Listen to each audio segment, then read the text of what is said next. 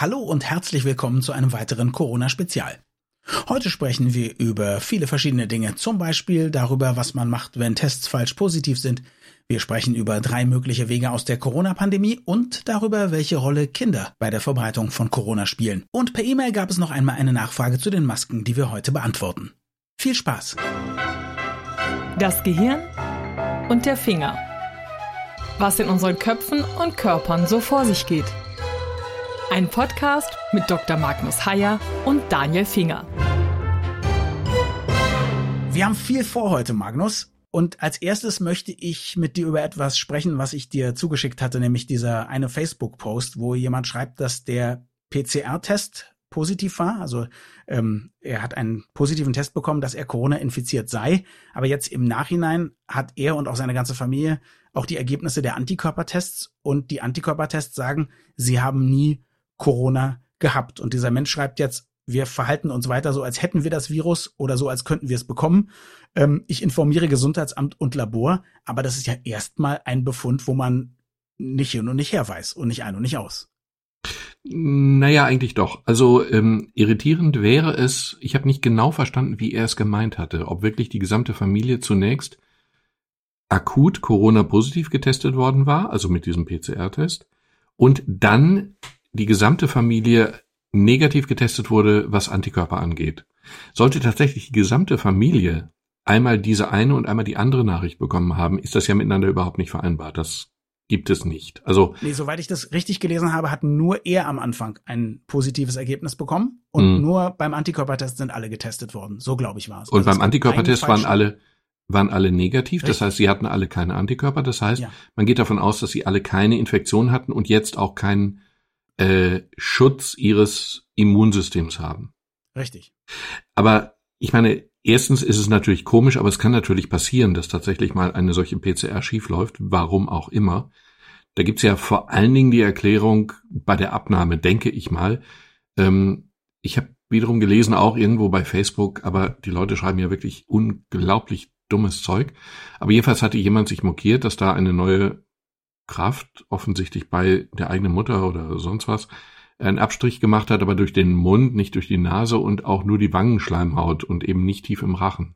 Sollte das, sollten solche Dinge, solche Fehler passieren, die passieren sicherlich irgendwo mal irgendwie, wäre ein solcher Test natürlich negativ erklärt Wobei, wiederum nicht, genau, was das, in dem Fall falsch positives Ergebnis. Genau, ne? das ist schon was genau. anderes. Also ja, da genau. muss man vielleicht einfach, na gut, man kann man kann Teststäbchen verunreinigt haben aus einem vorigen Test von jemand, der wirklich positiv war. Sowas kann ich mir. Oder man kann Teststäbchen schlicht und einfach verwechselt oder verschoben Vertauscht. oder in die falsche Klar. vertauscht haben. Ähm, aber die Konsequenz ist ja richtig. Also es klingt ja sehr vernünftig, was in diesem Facebook-Kommentar stand. Die Konsequenz muss heißen, im Zweifel muss ich davon ausgehen, dass ich nicht immun bin. Wenn die Informationen sich widersprechen, bin ich nicht immun. Wenn ich keine Antikörper habe, bin ich nicht immun, egal was vorher irgendwann mal irgendwo getestet worden ist. Mhm. Ähm, dass jemand diese Infektion hatte oder gar eine ganze Familie die Infektion wirklich durchgemacht hat, nachgewiesenermaßen durchgemacht hat und hinterher keine Antikörper hat, das schließe ich nach dem, was ich bisher gelesen habe, schließe ich schlicht und einfach aus. Mhm.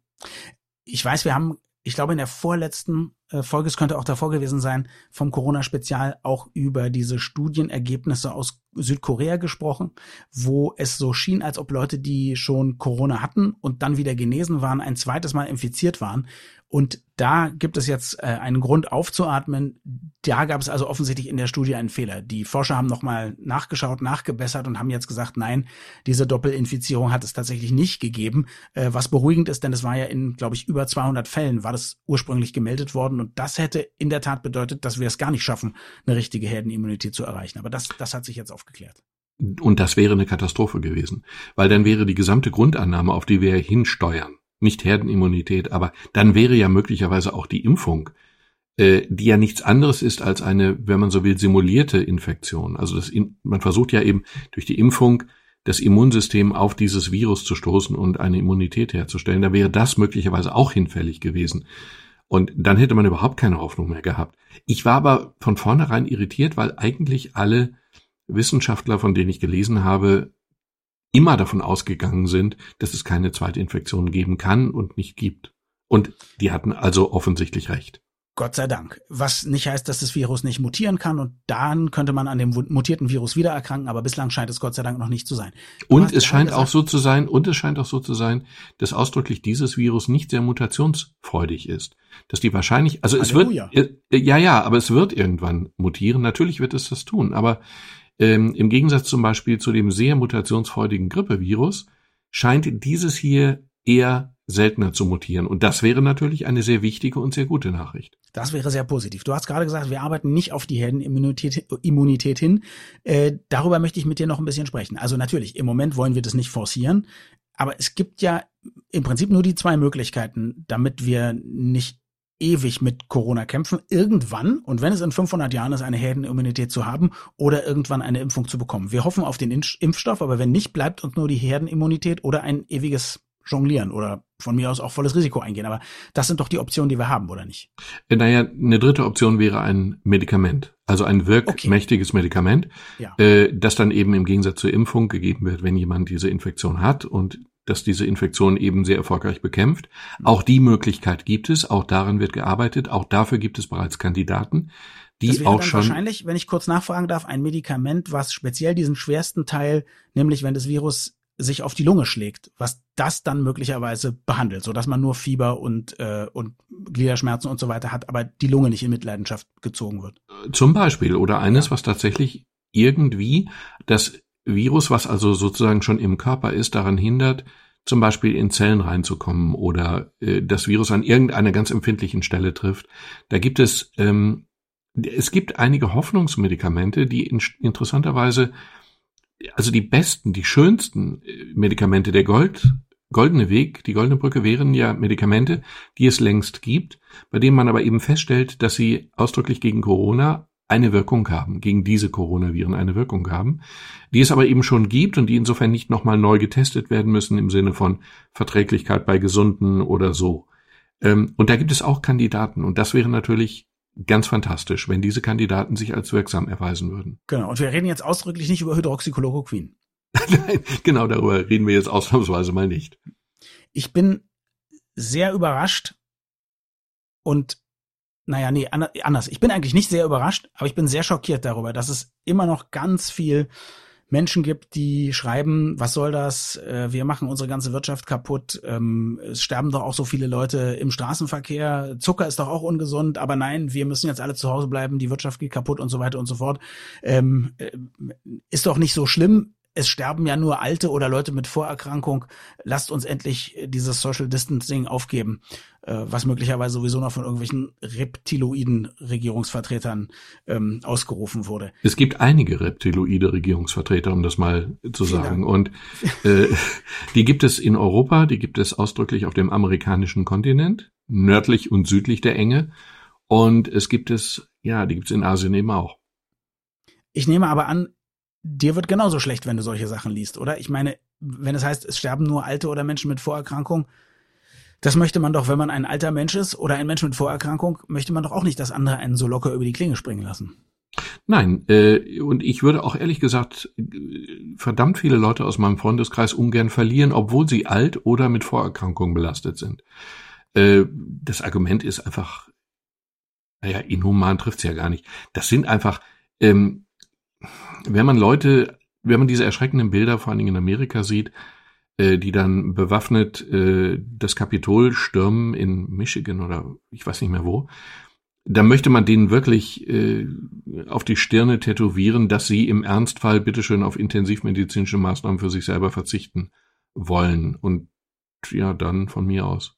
Das ist Und doch alles verlogen, sobald die, die Leute glauben, irrealerweise, dass sie selber nicht betroffen sind. Das kann auch stimmen, aber möglicherweise auch eben nicht. Kinder trifft es allerhöchst, nach allerhöchster Wahrscheinlichkeit nicht fatal. Erwachsene ohne Vorerkrankung haben ein gewisses Risiko, Erwachsene mit Vorerkrankungen, Herz-Kreislauf-Erkrankungen, Raucher, es gibt ja angeblich auch Raucher in unserem Land, haben ein deutlich erhöhtes Risiko.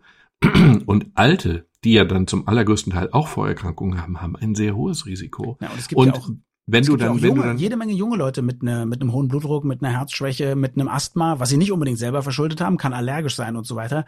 Und die sind natürlich auch gefährdet. Und wenn ich richtig informiert bin, ist es auch so, es trifft seltenst Kinder und fast nie sterben Kinder ohne Vorerkrankung, aber auch das ist schon vorgekommen. genau. Und man darf sich auch bitteschön nicht auf diesem, wie soll ich sagen, auf dieser äh, Vorstellung ausruhen, wir haben ja genug Beatmungsgeräte. Ähm, ein existentes Beatmungsgerät, wenn du plötzlich beatmungspflichtig wirst, ist auch keine Überlebensgarantie. Im Gegen nicht im Gegenteil, das ist jetzt wiederum falsch. Aber von denen, die auch wirklich an die Beatmungsmaschine angeschlossen werden müssen, müssen, weil sie sonst ersticken würden, von denen überleben auch nicht 100 Prozent und ähm, möglicherweise noch nicht mal 50 oder so Prozent. Ähm, die Zahlen sind schon sehr erschreckend. Also es spricht schon sehr viel dafür, zu versuchen, die Infektionszahlen wirklich zu drücken. Das ist am Ende eine politische Entscheidung. Aber das Argument, es trifft nur Alte und deswegen ist es nicht so schlimm, ist einfach unethisch, unchristlich, eine Sauerei, wie immer man es definieren will. Und die Vorstellung, mich betrifft schon nicht. Und wenn doch, dann gibt's ja Intensivstationen, die mich heilen.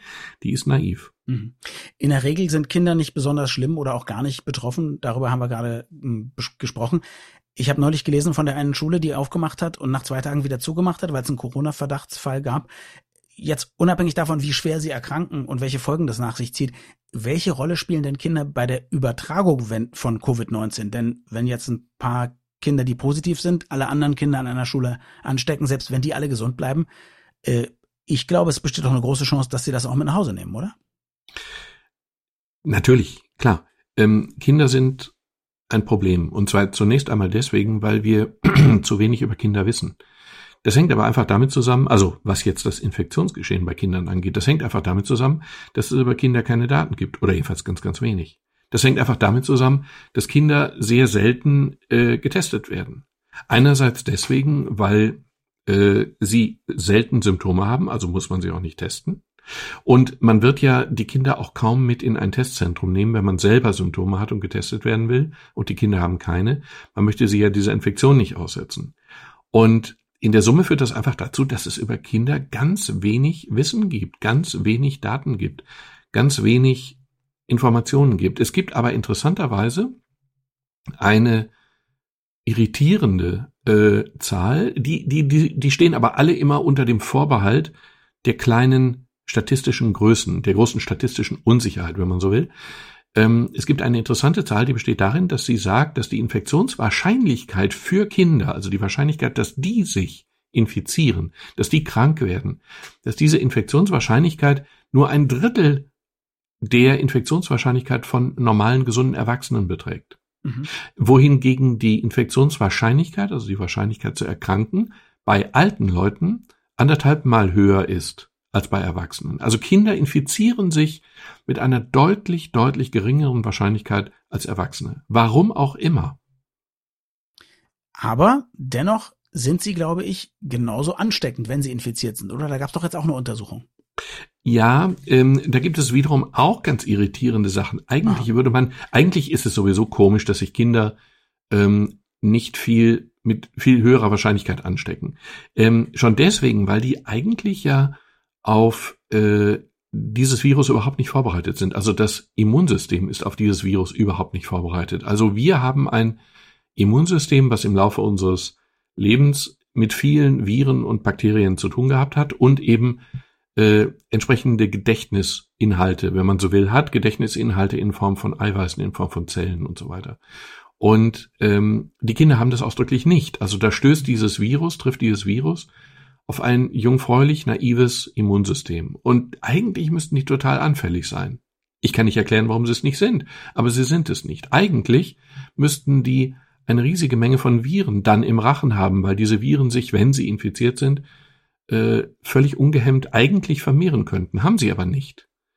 Ähm, Äh, ich habe eine ne Hypothese gelesen und das fand ich ganz interessant. Es könnte daran sein, dass Kinder eben sehr viel Erkältung haben und die normalen Erkältungen sind ja auch Coronaviren. Und die Mhm. Idee ist, dass das Immunsystem deshalb ein bisschen besser auf diese Art Viren vorbereitet ist. Ich weiß aber nicht, wie plausibel das ist natürlich. also nicht spezifisch auf diese Art des Virus, Genau. sondern grundsätzlich auf diese Auf Gruppe von sich, Viren. äh, Auf so eine Gattung quasi, ja. Hm? Ja, äh, vielleicht ist das so. Vielleicht ist das die Erklärung. Das Phänomen ist aber wohl so. Und ähm, die allgemeine Lesart, mit allem Vorbehalt wiederum, die allgemeine Lesart, Entschuldigung, die allgemeine Lesart ist aber wohl, dass Kinder ähnlich infektiös sind, also jetzt wiederum die Krankheit weiterzugeben, ähnlich infektiös sind wie Erwachsene. Nicht mehr und nicht weniger, sondern möglicherweise vergleichbar. Mit allem Vorbehalt. Aber Kinder sind dann eben nicht weniger und auch nicht mehr riskanter als Erwachsene, sondern ähnlich. Also wenn ich dich richtig verstehe, würdest du aber im Moment immer noch sagen, im Zweifel lieber vorsichtig sein. Ja und nein. Das Problem ist Ein einfach. schweres Atmen. Nein, ja klar, ein, ein bewusst theatralisch inszeniertes schweres Atmen, aber wir wissen wenig und im Zweifel sollte man vorsichtig sein, zweifelsohne. Kinder sind ja auch deswegen einfach auch problematisch, weil man, wenn man äh, sich an Symptomen orientiert, bei Kindern ja einfach nicht fündig wird. Dann infizieren die sich und haben überhaupt keine Symptome, haben kein Fieber, haben keine Kopfschmerzen, haben keine Halsschmerzen, sagen es nicht, wie auch immer. Ähm, das macht sie ja potenziell auch gefährlicher. Auf der anderen Seite, gut, wenn die Infektionswahrscheinlichkeit geringer ist, äh, könnte man ja hoffen, dass sie sich auch weniger anstecken. Aber auf der anderen Seite verhalten die sich ja auch dann nicht so, also vor allen Dingen Grundschulkinder, vierte Klasse, die ja jetzt auch wieder in die Schule gehen sollen, zumindest in NRW, ähm, die, die, die, wenn die eine Maske tragen, dann fangen die an mit Masken zu spielen. Eine äh, Lehrerin, ich, ich habe mich neulich mit ein paar Lehrerinnen unterhalten, ähm, die klagen darüber und auch wahrscheinlich völlig zu Recht, ähm, dass die Behörden ihnen zu Recht Vorgaben machen. Also Vorgaben, um die Infektionswahrscheinlichkeit gering zu halten. Das sind aber zum Teil völlig unrealistische Vorgaben. Also wenn dann kleine Kinder Masken tragen sollen, dann fangen die an damit zu spielen, dann bedecken die damit die Augen, guck mal, ich sehe nichts mehr oder wie auch immer. Mhm. Ähm, das ist natürlich dann auch einfach nicht lebbar oder die Kinder müssen sich dann auf der Grundschule, auf dem Schulhof äh, in Reihen aufstellen und erst wenn oben die Klasse vorbereitet ist, die, die, die, die Plätze gekennzeichnet sind, dann dürfen die klassenweise rein und müssen Abstand halten. Das ist alles richtig, weil es die Infektionswahrscheinlichkeit reduziert, aber es ist natürlich nicht realistisch zu glauben, dass das hundertprozentig funktioniert. Tut's eben bestimmt nicht. Zumal Schulen ja auch, also ich meine, Schulen im Ruhrgebiet mögen ähnlich sein wie Schulen in Berlin. Äh, die Hardware ist ja völlig kaputt. Also ich meine, da wird einerseits gesagt, man soll sich regelmäßig die Hände mit heißem Wasser waschen und so und so viele Minuten oder so. Und dann gibt's in der Schule kein warmes Wasser gibt eben nur kaltes Wasser. Ja. ja. dann kann man die Hände auch nie mit warmem Wasser waschen. Ist übrigens Standard hier äh, an den Berliner Schulen. Was? Kaltes, kaltes. Wasser. Ja, toll. Es gibt sogenannte Durchlauferhitzer. Das sind Dinger, die brauchen nur Strom. Die muss man dann äh, zwischen äh, irgendwo, was weiß ich, du, Ich bin sicher, es ist bekannt, dass es die gibt. ja, man könnte sie ja nun einbauen. Wir hatten ja nun sechs Wochen in den Schulen Pause. Und so sehr ich anerkenne, wirklich anerkenne, dass Lehrer diese sechs Wochen zum größten Teil nicht un, äh, ungenutzt haben verstreichen lassen, sondern sich wirklich um ihre Schüler gekümmert haben. Dass Lehrer wirklich versucht haben, Online-Unterricht aufzubauen auf die eine oder andere Weise. Dass Lehrer wirklich bei Schülern zu Hause anrufen, einzeln anrufen, um zu fragen, wie es denen geht, wie die familiäre Situation ist, wie die zurechtkommen, ob die lernen können und so weiter. So sehr habe ich den Eindruck, dass die Behörden da, die Schulbehörden zumal, überhaupt nichts auf die Reihe gekriegt haben. Also man hätte ja in sechs Wochen kann man schon eine Menge machen. Also warmes Gefühl, Wasser. Dass da nicht unbedingt, also auch wenn die Leute sich kümmern, habe ich nicht das Gefühl, dass unbedingt mehr Budget an der Schule da ist, äh, um solche Durchlaufwerte zu kaufen. Sage ich einfach mal so. Das kann ja sein. Aber ähm, im Moment äh, werden ja zu Recht und sehr schnell und sehr unbürokratisch irre Mengen von Geld freigegeben, um Unternehmen, Kleinstunternehmen, Kleinstunternehmer, äh, Kioskbesitzer vor der Pleite zu bewahren. Und das ist gut so. Dann sollte es auch möglich sein, Durchlauferhitzer für Schulen anzuschaffen. Das finde ich, kann man fordern. Und man kann auch fordern, äh, dass Schulen zum Beispiel jetzt WLAN einrichten oder Dinge, die es einfach ermöglichen, dann am Ende vielleicht einen kontaktfreieren Unterricht zu machen auf die eine oder andere Weise. Also ich ziehe den Hut vor einigen sehr engagierten Lehrern. Ich habe keinen statistischen Überblick. Ich weiß nicht, wie viele. Ich weiß auch von Lehrern, die die erste Nachricht sofort genutzt haben, um nach Schweden in Urlaub zu fahren.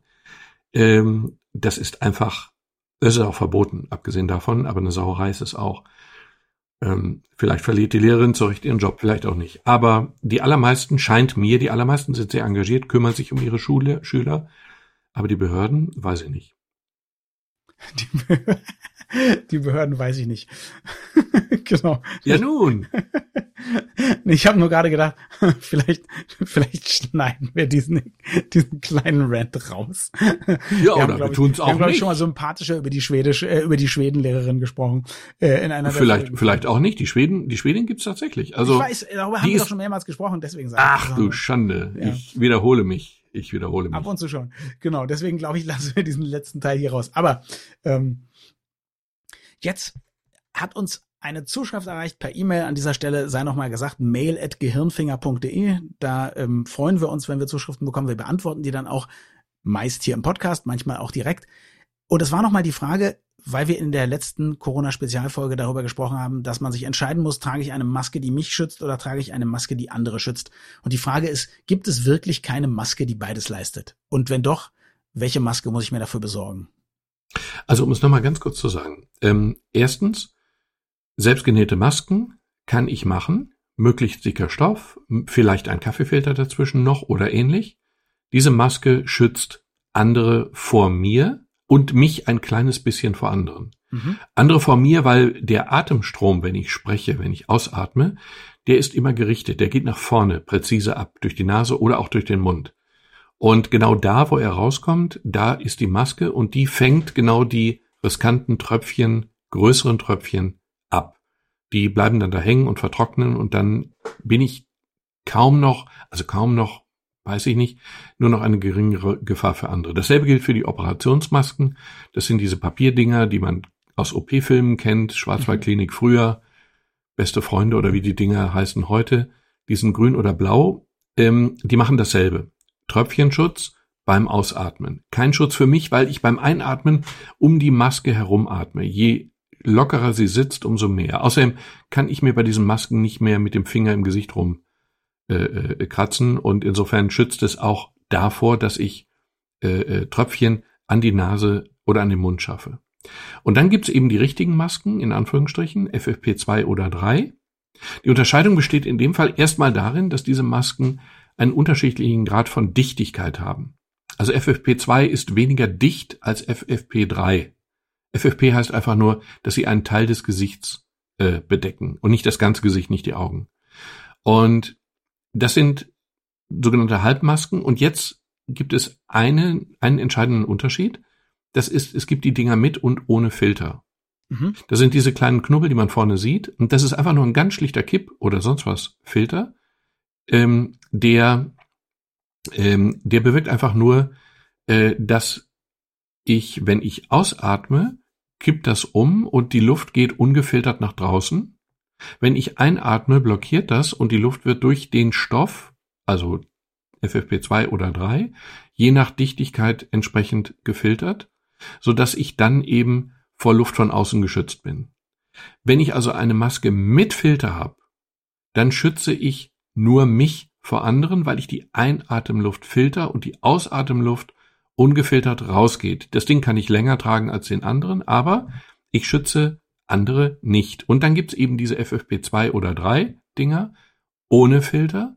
Da atme ich durch, den, durch diese gesamte Maske ein und filtere die Luft. Und ich atme durch die ganze Maske aus und filtere die Luft. Die Maske, die schützt tatsächlich mich und die anderen, ist aber schwer zu handeln. Wenn die dicht anliegt, und das muss sie, weil sonst ist der Schutz nur noch halb, wenn sie dicht anliegt, dann ist das Atem schwer, Atmen schwerer. Das Einatmen ist schwerer, das Ausatmen ist schwerer. Das ist, wenn man sie länger trägt, schon verdammt unangenehm. Und in der Klinik kriegen die Leute, habe ich gehört, ein Atemtraining, bevor sie diese Masken längere Zeit tragen sollen. Und nicht alle dürfen das dann. Ist das dann überhaupt etwas für Menschen, die nicht in der Klinik arbeiten? Ist es etwas für Leute, die eine Vorerkrankung haben, aber vielleicht eben keine, die ihnen das Atmen schwer macht, also zum Beispiel eine krasse Herz-Kreislauf-Erkrankung, die aber trotzdem rausgehen möchten, zum Beispiel um sich ein bisschen zu bewegen. Ist es etwas für Menschen, die einfach besonders viel Angst haben? Was würdest du sagen? Ich würde sagen eher nein. Mhm. Mit einem Vorbehalt, aber ich würde eher sagen nein. Ich würde, wenn ich rausgehe, äh, draußen fühle ich mich relativ sicher. Das sagen auch alle, dass an der frischen Luft, frischen Luft klingt immer so schön, an der leicht windigen Luft die Wahrscheinlichkeit, sich zu infizieren, sehr, sehr, sehr gering ist. Mhm. Einfach weil die ausgeatmete Luft sofort verdünnt, verteilt wird und das Risiko gering ist. Innerhalb von geschlossenen Räumen sind dann aber entsprechende Masken schon sinnvoll. Nur der Preis dieser Masken, man kann es, es ist eine Frage der, man muss, man muss es für sich selber entscheiden. Eine solche Maske ohne Filter bietet einen gewissen Schutz, aber eben nicht zum Nulltarif. Das Atmen fällt schwer. Und das halte ich längere Zeit nur wirklich sehr schwer durch. Okay, und du findest es nicht empfehlenswert. Also du glaubst sozusagen, man muss sich nicht weiter damit, äh, damit beschäftigen. Wenn man nicht professionell mit Kranken zum Beispiel zu tun hat, in der Klinik arbeitet, sollte man diesen Weg gar nicht erst gehen. Würde ich eher so sehen, ja. Wobei ich, wenn ich wirklich gefährdet wäre, also ich wäre ein älterer Mensch und äh, ich hätte Herz-Kreislauf-Erkrankungen, ich, aber dann wird's ja auch kritisch mit der Atmung. Dann wird ja auch das sehr belastend. Und der Preis ist hoch. Kann man machen, aber der Preis ist hoch. Ich habe da keine abschließende Meinung zu. Für mich kommt es nicht in Frage. Aber man darf nicht vergessen, Leute, die alt sind, Leute, die viele Vorerkrankungen haben, sind eben gefährdeter. Die sollten vielleicht eben auch sich wirklich also möglichst wenig in großen Gruppen, möglichst gar nicht in großen Gruppen bewegen, möglichst nicht selber einkaufen gehen.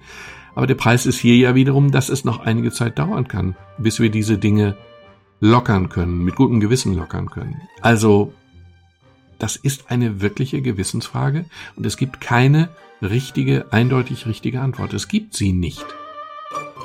Danke fürs Zuhören. Am Freitag sprechen wir über Menschen, die Krankheiten simulieren. Im kleinen Stil, um einfach eine Zeit lang nicht arbeiten zu müssen, oder im großen Stil, um sich berenten zu lassen, obwohl sie kerngesund sind.